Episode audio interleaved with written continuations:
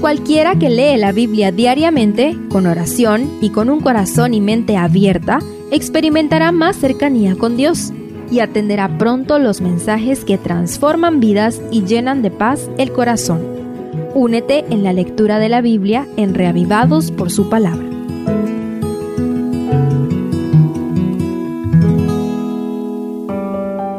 Salmo 109. Compuesto para el músico principal, quizá para ser utilizado en los servicios del santuario, es una severa amonestación contra quienes pagan mal por bien, de manera que Hechos 1.16 al 20 aplica una parte de este salmo a Judas, quien traicionó a Jesucristo y terminó muy mal. Estudiémoslo en tres partes. Primero, me devuelven mal por bien. Los primeros cinco versículos son una tácita solicitud de ayuda para defenderse de sus enemigos. Lo interesante es que no son extranjeros, no son reyes paganos. En esta ocasión se trata de personas que habían gozado del beneplácito de David. Quienes se vuelven para hacer daño son personas a quienes se les había demostrado amor, a quienes se les había hecho bien. ¿Cuántas veces David fue traicionado por personas a quienes les había procurado el mayor bien? Es difícil saber a quién se refiere, por lo tanto. Pero la pregunta más importante aquí y ahora es, ¿puede un hijo de Dios sufrir una traición tan terrible? ¿Cuántas veces hemos recibido mal por bien? ¿Cuántas veces has recibido ingratitud por la bondad que prodigaste? Es fácil amargarse y cansarse de hacer el bien, de ser el bueno, pero somos llamados a seguir el ejemplo de magnanimidad de David y Jesucristo. Siempre debemos dar amor y bondad, aunque no seamos correspondidos de la misma manera. La recompensa viene de Jehová. Segundo, reciba el pago de parte de Jehová. Los versos 6 al 20 la porción más extensa del Salmo, presentan una abundante solicitud para que reciban justa retribución los traidores. El salmista se desahoga con Dios, pide que sea Él quien haga justicia y tome la merecida venganza contra el adversario, que una vez fue objeto de amor y bondad. La imprecación puede parecernos demasiado severa, mas en el punto donde se solicita que la maldición alcance a la familia del traidor.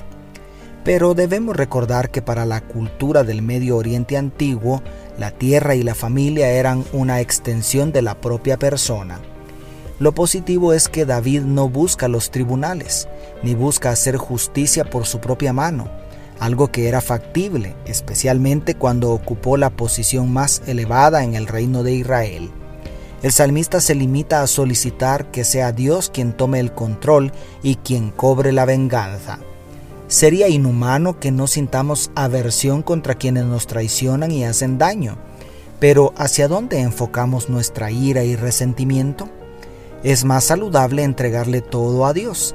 Él puede resolver las cosas con mayor justicia y nosotros podemos ser libres de esos sentimientos que carcomen el alma y nos hacen tanto daño.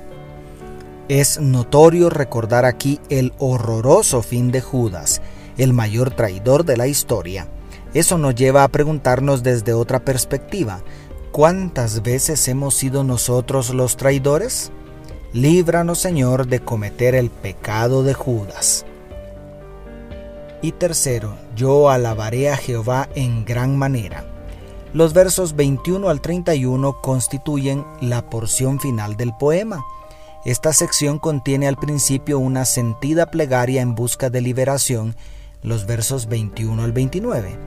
Allí David suplica a Dios que tenga misericordia de su actual condición, que lo libre de la maldad de los traidores y ejecute juicio contra ellos.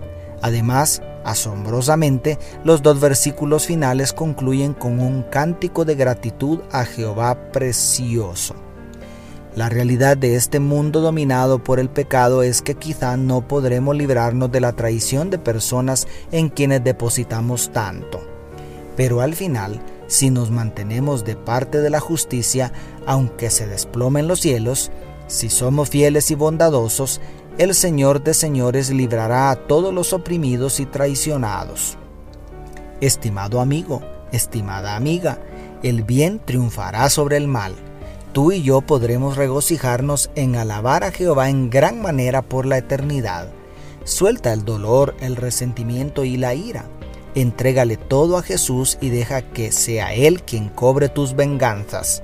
Entonces serás feliz y estarás listo o lista para el reino de los cielos. Dios te bendiga, tu pastor y amigo, Selvin Sosa.